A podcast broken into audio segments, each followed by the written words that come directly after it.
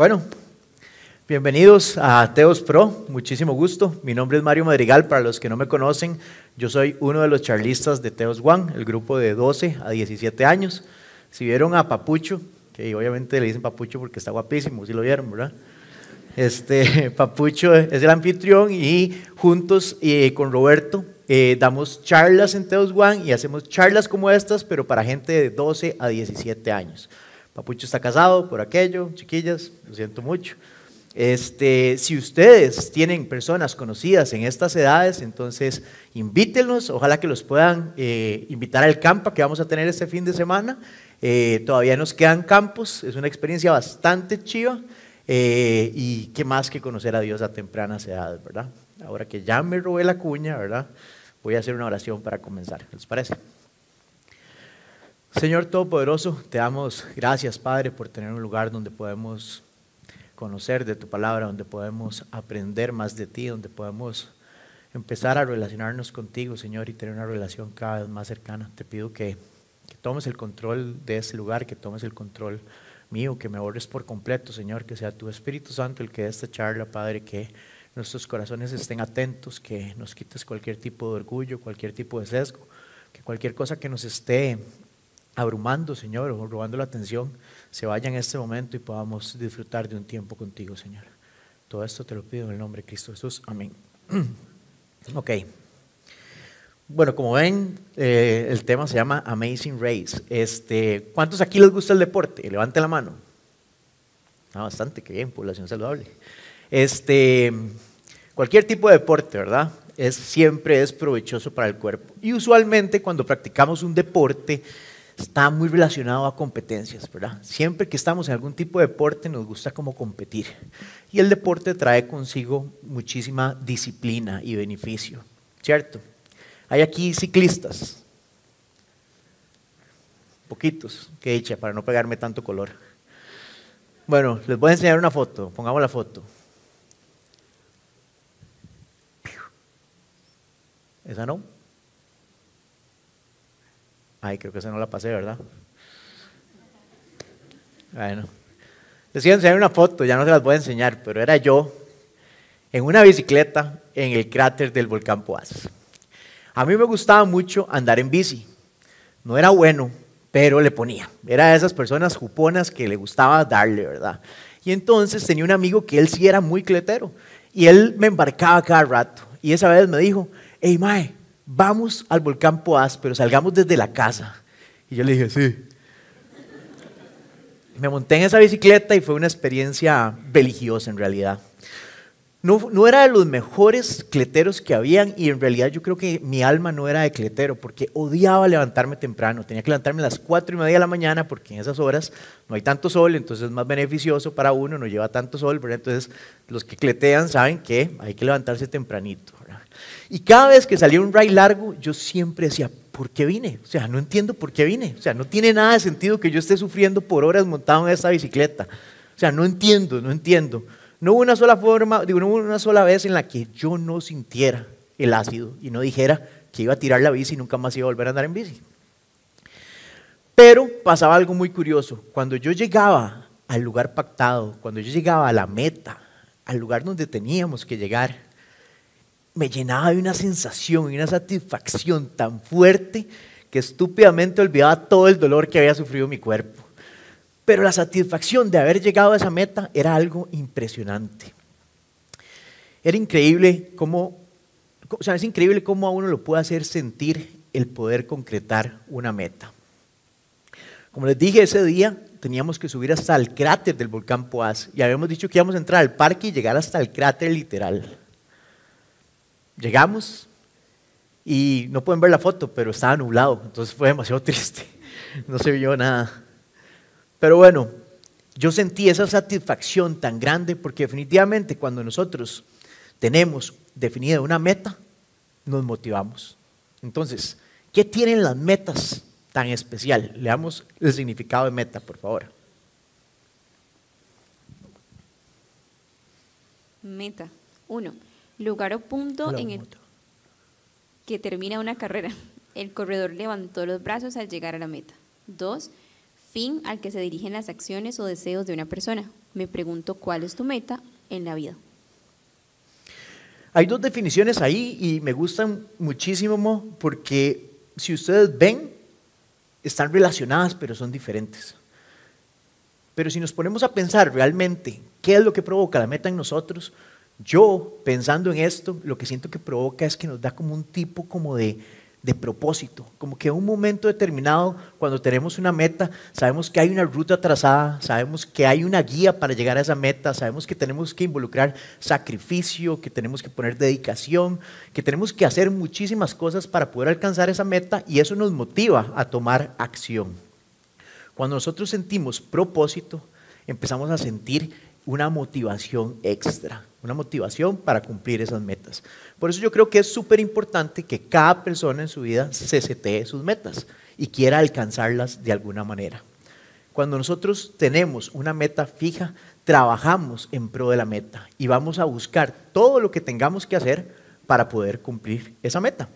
De hecho, cuando yo andaba en bici y iba a una carrera, tenía que prepararme. Si era una carrera muy larga, nos preparamos meses anterior. Si era un fondo, tenía que comer pasta, hidratarme con suero y había muchísimas cosas que tenía que hacer para poder cumplir los objetivos que nos trazábamos. Si íbamos a ir a andar muchísimos kilómetros, eh, necesitaba también descansar bien. Había toda una preparación. ¿Y por qué les cuento toda esta historia de mi carrera como ciclista aficionado?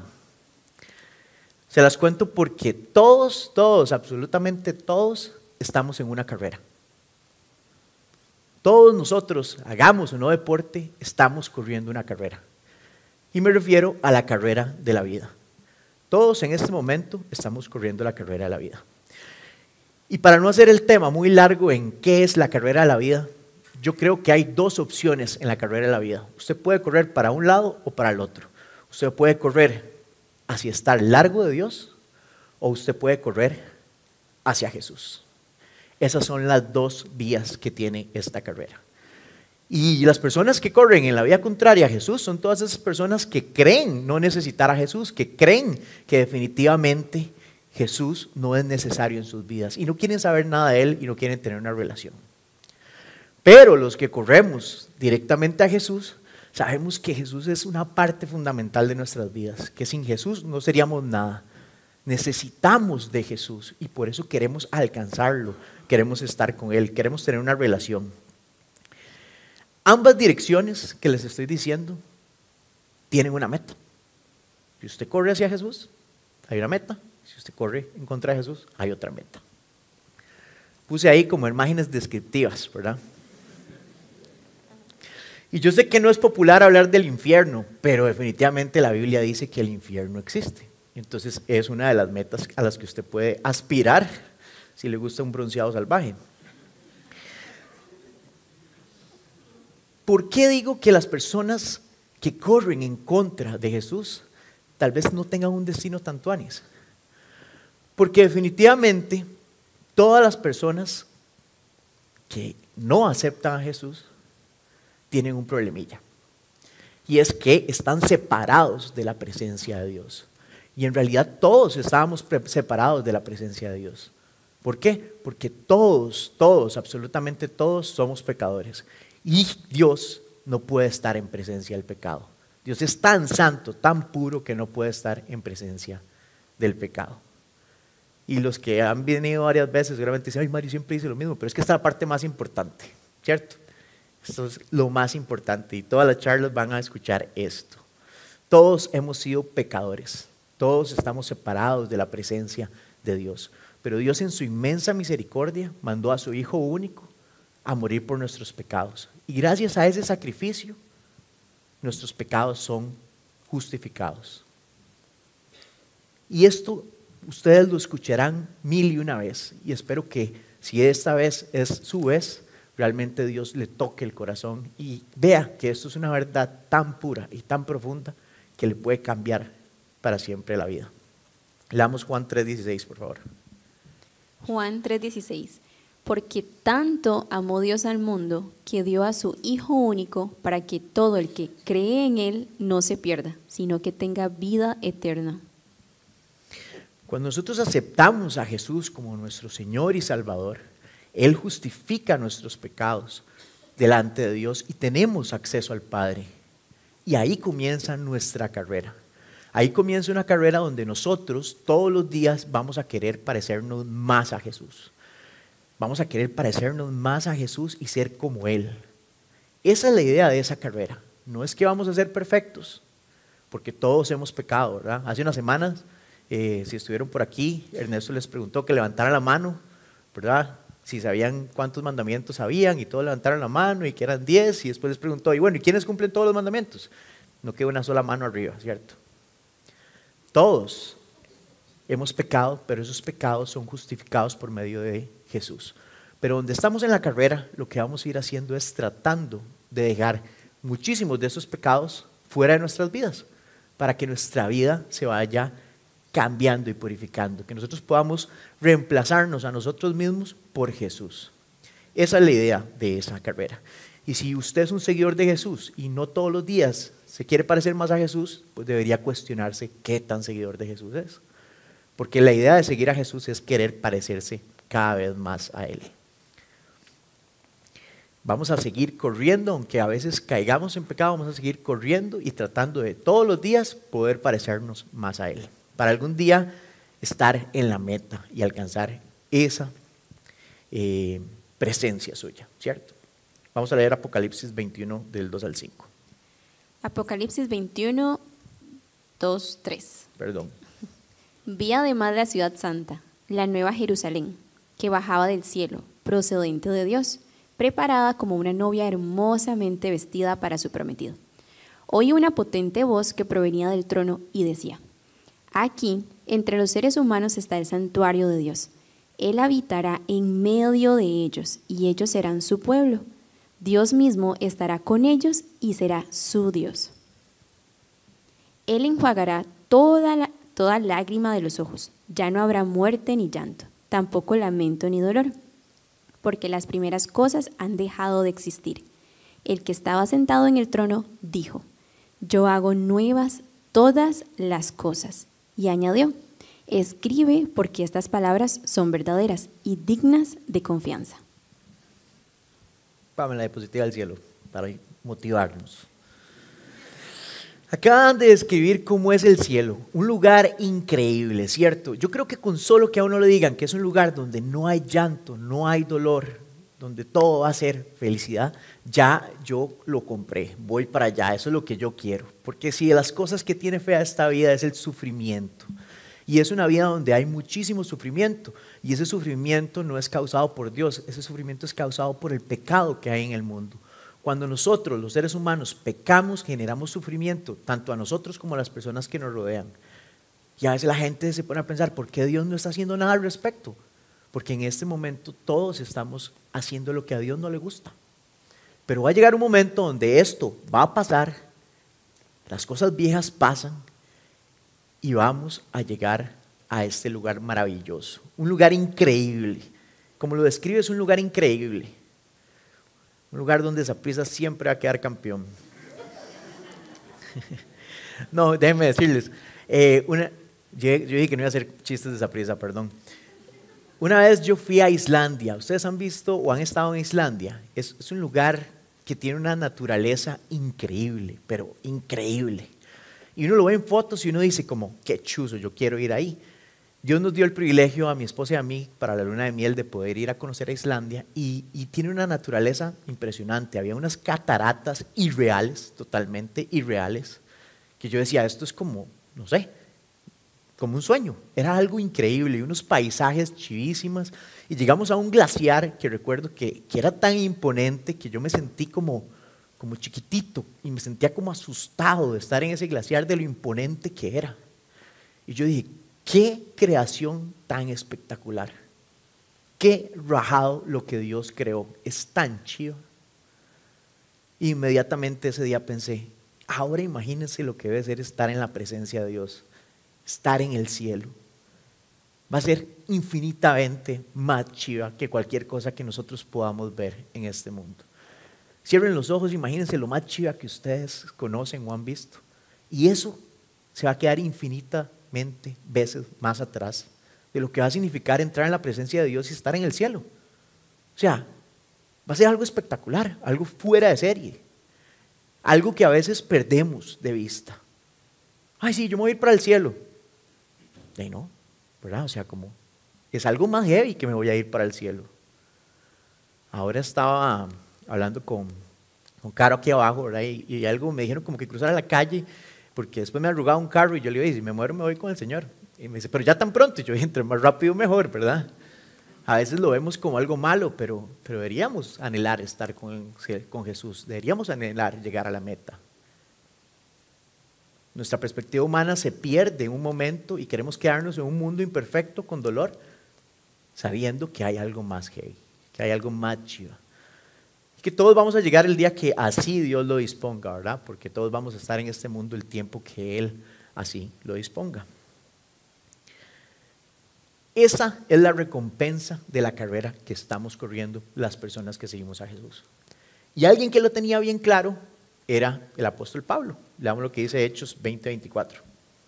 Hechos 20:24. Sin embargo, considero que mi vida carece de valor para mí mismo, con tal de que termine mi carrera y lleve a cabo el servicio que me ha encomendado el Señor Jesús, que es el de dar testimonio del Evangelio de la gracia de Dios. Este versículo es chivísima porque el mismo Pablo dice que la vida de él no era tan importante como la carrera que estaba corriendo. Y Pablo muchas veces habla de que él podía perder la vida por el Evangelio. De hecho, la perdió. A Pablo lo mataron por el Evangelio. Y tal vez aquí a ninguno de nosotros nos van a matar por el Evangelio porque no vivimos en un país donde haya una persecución. Pero lo podemos traer a contexto. Y yo lo quiero traer como a un contexto como el de nuestro día a día. Cuando Pablo habla de morir, él hablaba de morir literalmente. Pero nosotros, ¿cuántas veces morimos a nosotros mismos para que sea Jesús el que viva en nosotros? ¿Cuántas veces nosotros dejamos que Jesús sea el que gobierne nuestras vidas? Que nuestros anhelos sean secundarios y que nosotros podamos dejar que sea Jesús el que tome el control y nos diga cuáles son los anhelos que nosotros deberíamos desear.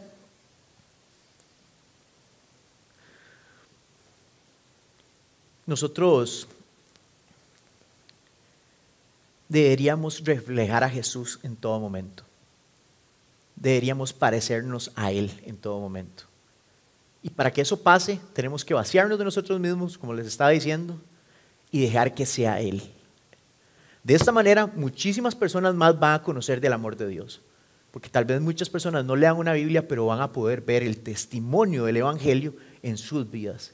Y van a ver que hay algo diferente y que hay una verdad diferente y que hay un amor diferente. Y eso es lo que tenemos que apuntar en esta carrera, que muchísimas más personas conozcan a Jesús por medio de nosotros, que donde nos parezcamos cada vez más a Jesús, podamos hacer que muchas más personas conozcan de Jesús. Y es una carrera difícil y es una carrera larga, ¿cierto? Y es una carrera en la que nosotros tenemos que tener cuidado. Porque en esta carrera van a haber cosas que afecten el desempeño de cómo la estamos corriendo. El performance que llaman, ¿verdad? Esos factores externos que pueden hacer que nuestra carrera no sea tan provechosa. Como les conté al principio, ¿verdad? Nosotros nos gustaba andar en bici. Yo tenía un amigo Adiel al que le gustaba salir en bici también con nosotros. Y, recuerdo que empezamos a entrenar para una carrera muy chiva que se llama La Soledad. No sé si todavía existe, pero se llama La Soledad. Es en Carrillo, Guanacaste. Y, y en serio es como dificilísima porque son como 60 kilómetros, como a 38 grados de temperatura, ¿verdad? Y tiene una cuesta que se llama la Cuesta de la Soledad, que no, yo siento que no es una cuesta, es una pared de kilómetros de kilómetros, ¿verdad? donde usted empieza a arrepentirse de su vida cuando la está subiendo, ¿verdad? Como les dije, contablemente, las veces que la hice dije, ¿por qué estoy aquí? ¿verdad? Pero fuimos, y como era en Carrillo, una casa, nos fuimos el día antes y nos quedamos en una casa, ¿verdad? Y yo recuerdo que Adiel llegó y, y yo me comí mi pasta, me empecé a hidratar, estaba preparado, habíamos entrenado, ¿verdad? Meses anterior para llegar a esto, pero vi una gente que no iba a competir y se abrieron unas birras. Y cuando yo veo a Diel se sienta a tomarse unas birrillas. Y yo lo veo ahí y le digo, bueno, hey, mae, mañana hay que levantarse temprano, ¿verdad? Sí, sí, tranquilo. Yo me fui a dormir y Adiel se quedó y se pegó la fiesta. Yo juré que este man no se iba a levantar al día siguiente. Yo le dije, ma, a las 5 de la mañana yo agarro la bici y me voy. Y se levantó. Yo no puedo explicarles a ustedes el asombro que todos tuvimos cuando dimos cuenta que este man se había levantado. Pero ¿qué pasó? Eso le afectó el desempeño en su carrera. Definitivamente hizo que no se desempeñara de la misma manera. Porque él iba enfocado en su meta, que era ir a ver quién quedaba en mejor posición, él o yo, porque habíamos apostado en una caja de vibras. Y, perdón, para la carrera, para que tuviera emoción, ¿verdad? Y entonces él perdió su, su perspectiva y se quedó tomando y se olvidó de todo lo demás. En un momentito, simple y sencillamente, desvió su mirada de lo que era realmente importante para él. Y es que de igual manera pasa a nosotros los que somos seguidores de Jesús y estamos corriendo. En un momentito nos desenfocamos de lo realmente importante y empezamos a hacer otras cosas. A veces puede ser un pecado y nos entretenemos con un pecado y ese pecado nos hace correr la carrera con un mal performance. Empezamos a correr la carrera de una mala manera. A veces pueden ser hasta cosas buenas que nos distraen, un anhelo, el trabajo, un novio, una novia. Hay muchísimas cosas que nos cortan las alas en esta carrera. En el momento que nos desenfocamos y perdemos de perspectiva cuál era nuestra meta, correr de la mejor manera, tratar de ser cada día más como Jesús, nuestro desempeño está afectado. Y es que a veces no tenemos la capacidad de reaccionar a veces simplemente creemos que estamos haciendo algo bueno y, nos dejamos llevar. Recuerdo que ese día, día, arrancó la carrera y yo veía que Adiel se estaba muriendo, ¿verdad? Entonces ya me, dio como lástima, ¿verdad? Como que, como que yo dije, madre, pobrecillo. Entonces di, y empecé a pedalear ahí al suave, ¿verdad? Íbamos como al suave. Íbamos hablando y hablando, ¿verdad? Pero de un pronto a otro me acordé cuál era mi meta. Y mi meta era ganarle a 10, ¿verdad? Entonces le dije, madre, lo siento mucho, papi, aquí quedó usted. Y agarré la bici y salí.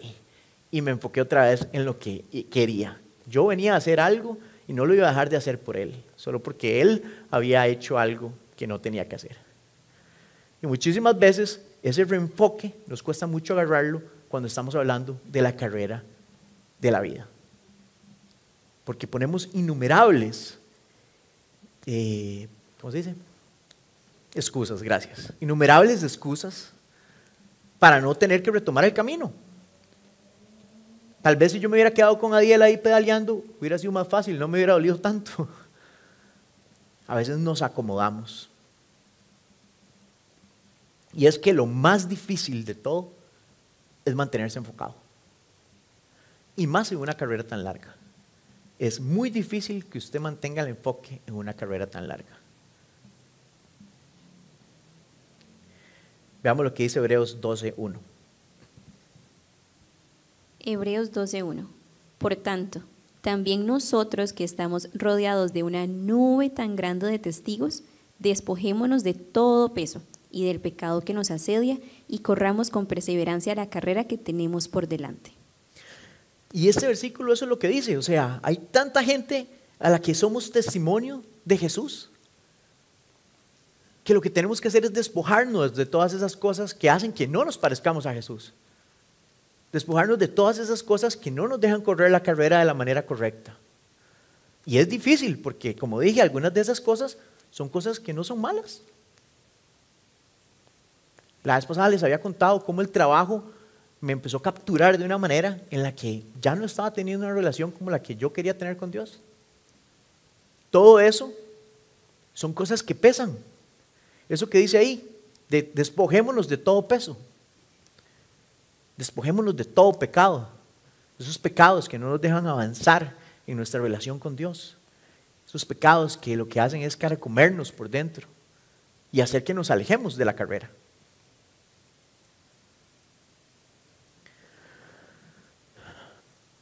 Es demasiado difícil no desenfocarse. Pero ¿cómo podemos hacer para mejorar nuestro performance? ¿Cómo podemos hacer para correr la buena carrera? ¿Cómo podemos hacer para, para correr como Jesús quiere que corramos? ¿Cómo podemos hacer para competir en esta, en esta carrera de una forma en la que la gente vea que hay algo diferente en nosotros? Pues simple y llanamente es no quitando la mirada de la meta. Si nosotros no quitamos la mirada de la meta, no nos vamos a desenfocar. Porque la única forma de desenfocarse es cuando usted empieza a ver para otros lados. Es como que usted va en la pista y empieza a ver a los letreros y de un pronto a otro le pega el carro adelante. ¿Por qué? Se desenfocó. ¿Cómo podemos hacer nosotros para mantener la mirada en la meta? Pues la forma principal para que nosotros podamos mantener la mirada en la meta es desarrollando las disciplinas espirituales. ¿Ok? Y es que esto funciona igual que el deporte. Si usted no es disciplinado, pues obviamente las cosas no van a funcionar. Usted necesita entrenarse. Si usted va a hacer una carrera en bicicleta, necesita entrenarse. Si usted va a hacer una, competencia de CrossFit, necesita entrenar. Si usted va a hacer una competencia, la que sea, necesita comer bien, necesita dormir bien, necesita practicar. ¿Por qué debería ser diferente? ¿Por qué debería ser diferente? Nosotros en nuestra vida espiritual tenemos que tener disciplinas espirituales que nos fortalezcan espiritualmente para no desenfocarnos de la meta. Si usted deja de practicar y deja de entrenar, pues va en retroceso. Posiblemente, si usted me da una bici ahorita, no voy a llegar ni al peaje, ¿verdad? Me va a dar un paro respiratorio ahí por Office Depot. ¿Por qué? Porque tengo siglos de no andar en bici. De igual manera pasa con las disciplinas espirituales. Si usted no las practica, si usted no se disciplina con esto, pues obviamente va a ser muy difícil, porque al final de cuentas nosotros somos Y la única forma en la que nosotros podamos mejorar ese estado es dejando que Dios sea el que entre en nosotros y que nosotros vayamos menguando. Y para eso son las disciplinas espirituales. Y la principal, bueno, no, la, no le voy a poner como principal, voy a decirla nada más, pero para mí es una de las más importantes. Para mí es donde todo comienza. Es la lectura de la Biblia. Este librito que yo tengo acá, que se ve tan pequeñito, es impresionante y transformador. Y esto debería ser una disciplina. Y si yo les pregunto a ustedes, levánteme la mano, no los voy a exponer, no la levanten, pero si yo les pregunto a ustedes, levánteme la mano, ¿cuántos leen la Biblia diariamente? Posiblemente algunos levanten la mano. Pero donde yo les pregunte, ¿y algún día han fallado? Todos la van a levantar. Porque todavía no he conocido el cristiano que lea la Biblia todos los días infinitamente. Sin Mari. Ay, Mari, qué crack. el punto es, la disciplina en la lectura es lo que nos va a ayudar a nosotros a enfocarnos. Veamos lo que dice Josué 1.8. Josué 1.8. recita siempre el libro de la ley y medita en él de día y de noche. Cumple con cuidado todo lo que en él está escrito, así prosperarás y tendrás éxito. Ese versículo a mí me encanta porque si nosotros lo ponemos en práctica realmente funciona. Realmente usted ve como su vida empieza a mejorar en muchísimos aspectos. Y no solo eso, es como, vea lo que dice ese versículo, no es como lea los versículos y ya, leer por leer, no, o sea, usted tiene que leer y meditar, usted tiene que entender lo que está escrito en ese libro, usted tiene que estudiarlo, no necesita que la gente se lo cuente. Yo se lo puedo estar contando. A mí no se me olvida que una vez Benjamín dijo, usted tiene que estudiar esto y usted tiene que saber cómo funciona. Usted no puede depender de lo que yo le digo en una charla. Usted tiene que aprender cómo leerlo y cómo interpretarlo. No nos podemos quedar solo con las charlas.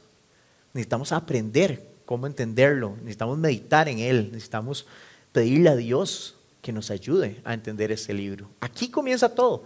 ¿Saben por qué aquí comienza todo? Porque aquí está la esencia de Dios.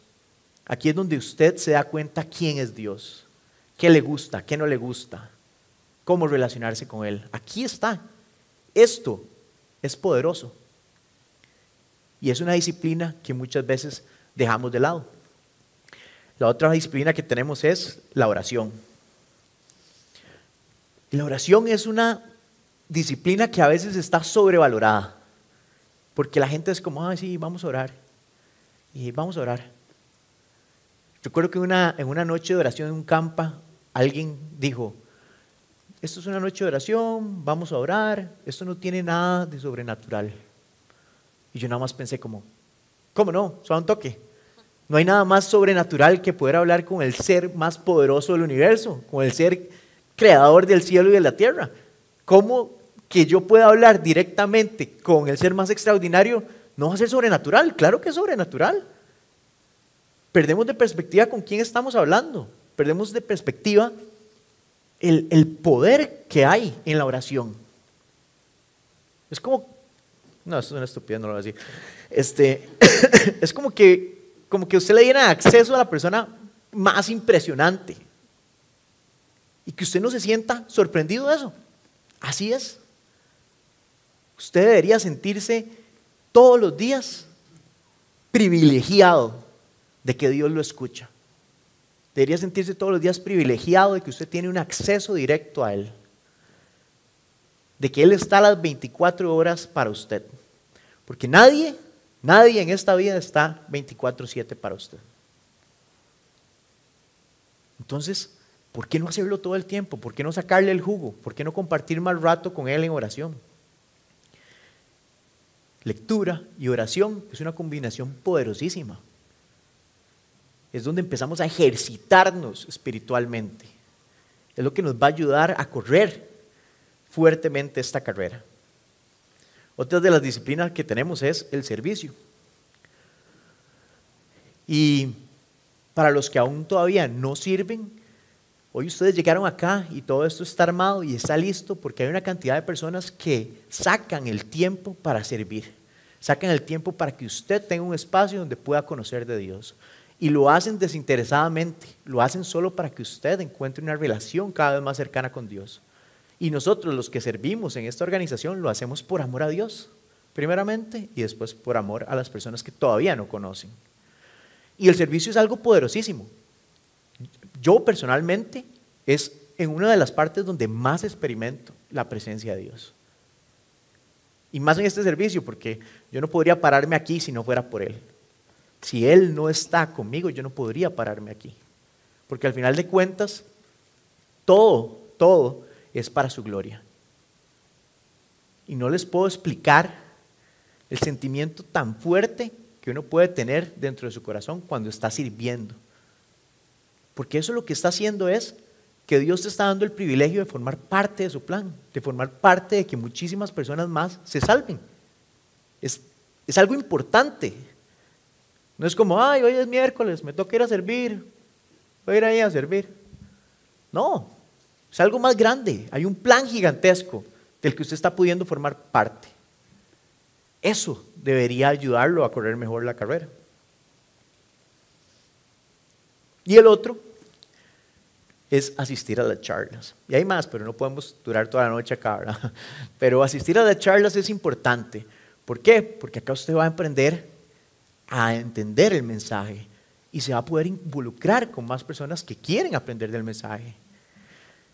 Si usted quiere correr, júntese con corredores. Si usted quiere andar en bici, júntese con ciclistas.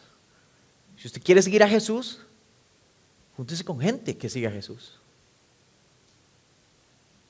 Porque yo recuerdo que cuando yo empecé a andar en bici, de un pronto a otro empecé a buscar grupillos que cada vez andaban más duro.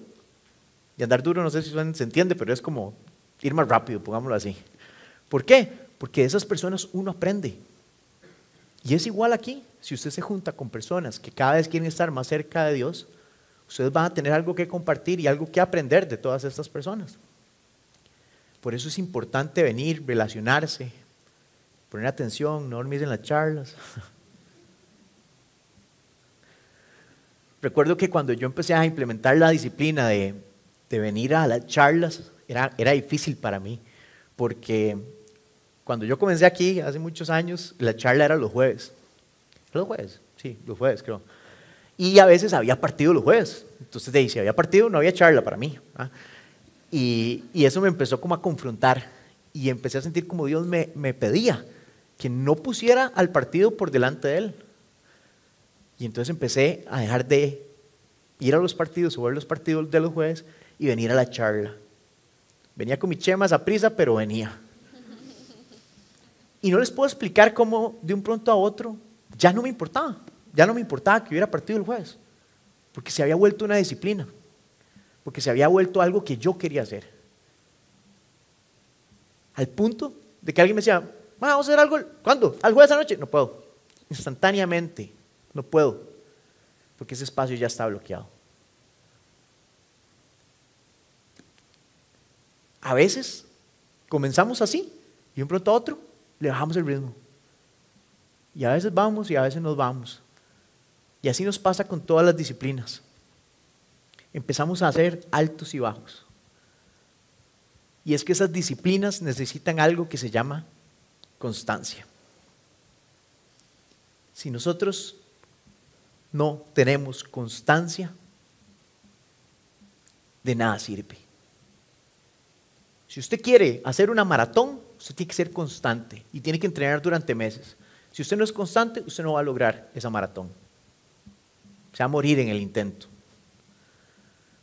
Y definitivamente, no siempre somos constantes. Y quiero que entiendan el significado de constancia. Y traje un video que yo dije, esto es constancia. Vamos a ver, pongamos el video. I went five straight years without missing a single day of workout, 365 days a year. Every single day I was in the ones. There are days you're not going to want to do it, sure. I mean, everybody has those days. But it's what you do on those days that help you move forward. So you hate losing more than you enjoy the winning? Yeah. Este video de Phelps a mí me parece chivísima y después iba a poner una foto que sale con chorrocientas medallas. O sea, no sé cómo no se le cae la cabeza de todas las medallas de oro que ganó. Y él lo que dice es que él entrenó 365 días durante 4 o 5 años hasta que llegó a las Olimpiadas y lo ganó todo. No perdió un solo día de entrenamiento. Estaba enfocado, sabía cuál era su meta, sabía qué era lo que quería. La disciplina que generó le dio los réditos de tener todas esas medallas. Y lo más chivo es que él dice que no todos los días él quería meterse a la piscina, como todos. Como no todos los días queremos leer, como no todos los días queremos orar, como no todos los días queremos servir, como no todos los días queremos asistir a las charlas. Pero dijo algo muy importante. Es lo que nosotros hacemos en esos días lo que hace la diferencia. Y no sé si escucharon, pero hay una parte en la que él dice que cuando usted nada, si usted se pierde un día, retrocede dos. Yo estoy casi seguro que con nuestras disciplinas espirituales pasa lo mismo. Usted se pierde un día y usted va para atrás, y usted va para atrás, y usted va para atrás. Y cuando usted se da cuenta, está haciendo cosas que había dejado de hacer. Y cuando usted se da cuenta, cada vez está más largo, y cada vez está más largo. Porque eso, de eso tratan las distracciones de esta carrera, sacarlo de la carrera. No sacarlo a la fuerza, sacarlo sin que usted se dé cuenta. La disciplina, la constancia, es lo que realmente hace que nosotros podamos correr de buena manera. Y hay una frase que una vez dijo Mao Zamora que a mí me parece que es cómo usted puede ser disciplinado. Pongámosla ahí. Convicciones, no emociones. Recuerdo la vez que él dijo eso y yo me quedé, ¡Ah! ¿qué es esa frase tan buena? Convicciones, no emociones. Las emociones, ¿cómo me siento? ¿Cómo me siento hoy? ¿Me siento con ganas de ir a la charla? ¿Me siento con ganas de orar? ¿Me siento con ganas de servir? Emociones. ¿Convicciones? Tengo que orar. Tengo que leer. Tengo que ir a servir. ¿Está lloviendo mucho? Tengo que ir a servir. Es mi convicción. Las convicciones es en lo que yo creo y las emociones es en lo que, lo que yo siento. Y los sentimientos son engañosos. Porque nuestros sentimientos son egoístas, porque tenemos un corazón egoísta. Tenemos un corazón que se quiere acomodar a lo más sencillo, que se quiere acomodar a lo que nosotros queremos. Por eso es tan importante definir cuál es nuestra convicción. Porque esto no es una carrera de 5 kilómetros en la que yo me puedo sentir motivado los 5 kilómetros escuchando los Red Hot Chili Peppers.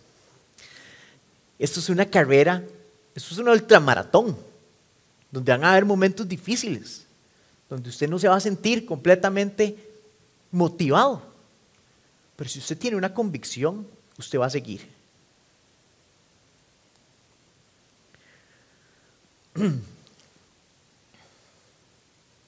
Recuerdo que, que en la foto que no pudieron ver de, del cráter, que no se veía porque estaba nublado, me faltaba como unos cuantos kilómetros. Si ustedes conocen, Poacito es como un pueblito que queda antes de llegar al cráter. Yo llegué a Poacito y yo estaba liquidado, estaba muerto. Yo dije, ya, fue suficiente. O sea, fue, ya no doy. Y recuerdo que empecé a pedalear y a pedalear y le dije a mi amigo Andrés, ma, ya no puedo más. Ya no puedo más, ma. Me voy a bajar de esta bicicleta. Y recuerdo que él nada más bajó el ritmo y me dijo, Mae, vaya a su ritmo, pero no deje de pedalear. Nada más no deje de pedalear, Mae. Si usted no deja de pedalear, va a llegar. De alguna u otra forma va a llegar. Pero si usted se baja de esa bici, se acabó. Nadie lo va a sacar de aquí. Y empecé a pedalear despacito, y empecé a pedalear despacito, despacito, despacito, despacito. Y un pronto otro, en un rato, no sé, como que me saqué el FUA, ¿verdad? Y empecé a sentir que ya, y le metí, le metí, le metí, y llegamos. Y pudimos llegar al cráter que no podíamos ver porque estaba nublado. Pero al final de cuentas lo que le quiero contar con esto es que en esta carrera no siempre vamos a estar motivados, pero no podemos dejar de pedalear. Si usted tiene su convicción de que usted quiere seguir a Jesús, no se baje de esa convicción. Siga pedaleando, busque la forma de volver a sacar fuerzas y pedalear más fuerte. Pero no deje de pedalear. No deje de pedalear solo porque las cosas no están saliendo como usted quiere. No deje de pedalear solo porque ya no siente ese fuego que sentía al principio. No deje de pedalear solo porque está aburrido, porque no creía como que las cosas eran como usted creía. No, no sé, por la razón que sea, no deje de pedalear. Porque lo que quieren es sacarlo de la carrera. Lo que quieren es que usted no llegue. Y ya vimos cuál es el premio que hay al final. Es más chiva que el cráter del volcán Poás. No dejen de pedalear. Veamos lo que dice Filipenses 1.6. Filipenses 1.6. Estoy convencido de esto. El que comenzó tan buena obra en ustedes, la irá perfeccionando hasta el día de Cristo Jesús. Este versículo es como esperanza pura. Todos los que llegamos a Jesús llegamos porque Él no lo permitió y estamos ahí porque Él no lo permitió. Y Él no va a dejar de transformarnos. Él lo va a llevar a buen puerto. Solo necesitamos dejarnos transformar. Solo necesitamos empezar a poner un poquito de nuestra parte también. Entregarle esas cosas, vaciarnos nosotros y dejar que sea Él el que nos llene. Eso no es mentira, no es porque sea una charla cristiana. Pero yo recuerdo que ese día yo le dije a Dios, Dios, me voy a morir en esta bicicleta, por favor, pedale de usted, madre, pedale de usted porque yo ya no puedo.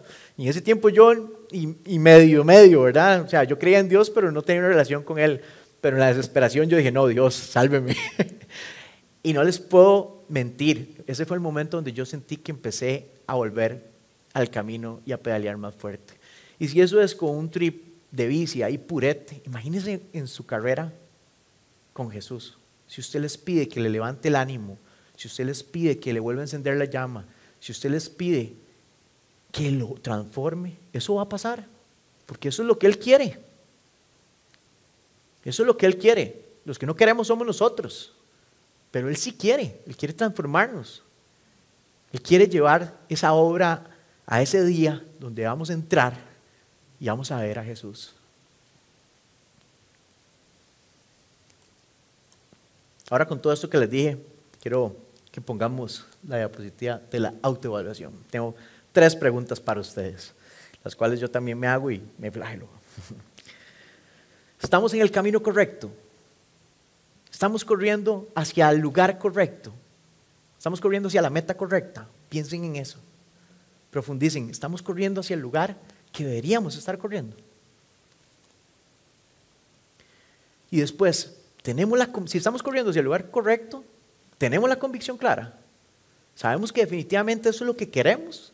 Confiamos en que Jesús es nuestro Señor y Salvador, que gracias a Él tenemos acceso al Padre porque Él vino y murió por nosotros y pagó por el perdón de nuestros pecados. Entendemos lo fuerte de esa realidad y lo que conlleva aceptar a Jesús en el corazón. Tenemos clara esa convicción. Y la tercera, nuestros actos están reflejando esa convicción.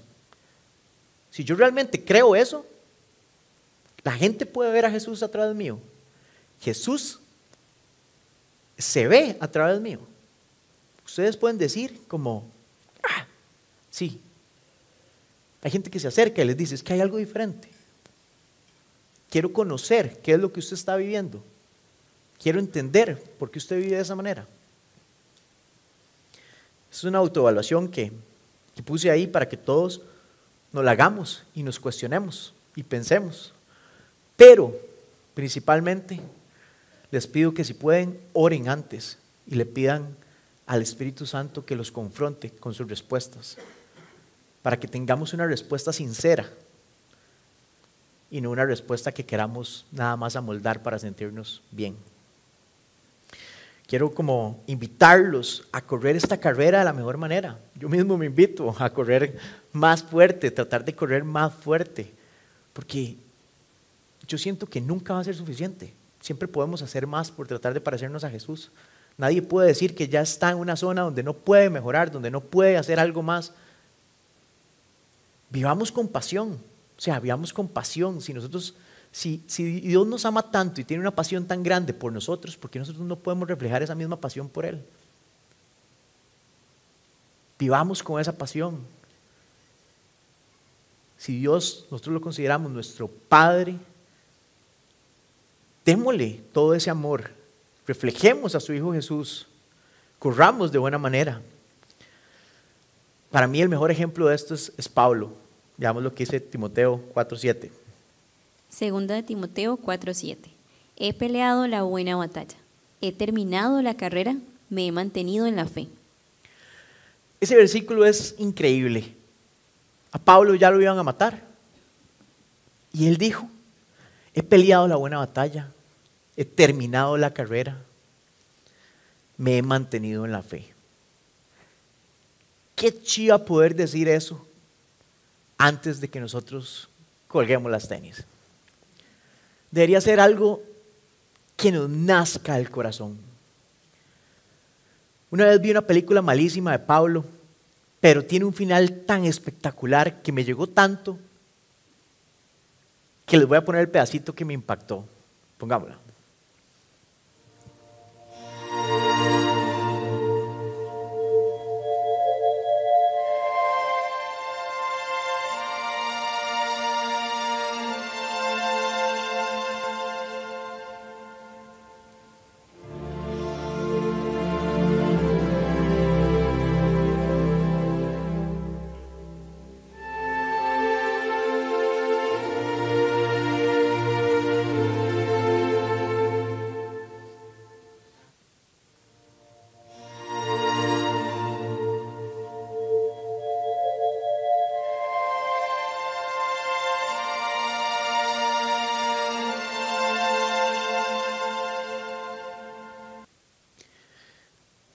Receta doble para que todavía sientan el ácido. O sea, yo no sé ustedes, pero yo no puedo aguantar las ganas de llorar cuando veo este momento. O sea, yo me puedo, no puedo creer lo increíble que puede ser entrar al cielo y ver que Jesús lo viene a recibir a uno. O sea, no puedo creer que haya algo más sublime que eso. No puedo creerlo. Imagínense que es estar entrando en ese momento y ver que Él viene caminando hacia usted y que esté orgulloso de lo que usted hizo en este mundo. Que le diga, siervo bueno y fiel. No puede haber momento más sublime. No puede haber nada más chiva que eso. No puede haber privilegio más grande que ese. Y a veces perdemos de perspectiva eso. Se nos olvida hacia dónde vamos. Se nos olvida lo fuerte que es. Y lo cambiamos por cosas estúpidas que no tienen sentido. Porque esto sí tiene sentido y esto no es en vano. Solo quiero leerles este último versículo que es 1 Corintios 15, 58, que dice, por lo tanto, mis queridos hermanos, manténganse firmes e inamovibles, progresando siempre en la obra del Señor, conscientes de que su trabajo en el Señor no es en vano. Voy a hacer una oración para cerrar. Señor Todopoderoso, te pido que, que transformes nuestros corazones, Padre, que podamos dejar todos esos pesos, todos esos pecados que, que nos quieren alejar de esta carrera, Señor, que, que podamos centrar nuestra mirada en ti, Padre, en el premio, en la meta tan espectacular que es poder entrar en tu presencia y conocerte, Señor. Te pido que, que nos dé la fortaleza, Padre, para aguantar en los momentos difíciles y poder disfrutar cada momento, Señor, aún los momentos difíciles, como lo hizo Pablo, Señor, que se, se regocijaba, Padre, en ti y sabía que, que había algo más allá que todo lo que vivimos en esta vida, Padre. Danos esa convicción, Padre. Danos ese, esa disciplina, Señor. Danos, danos las fuerzas que necesitamos, Señor.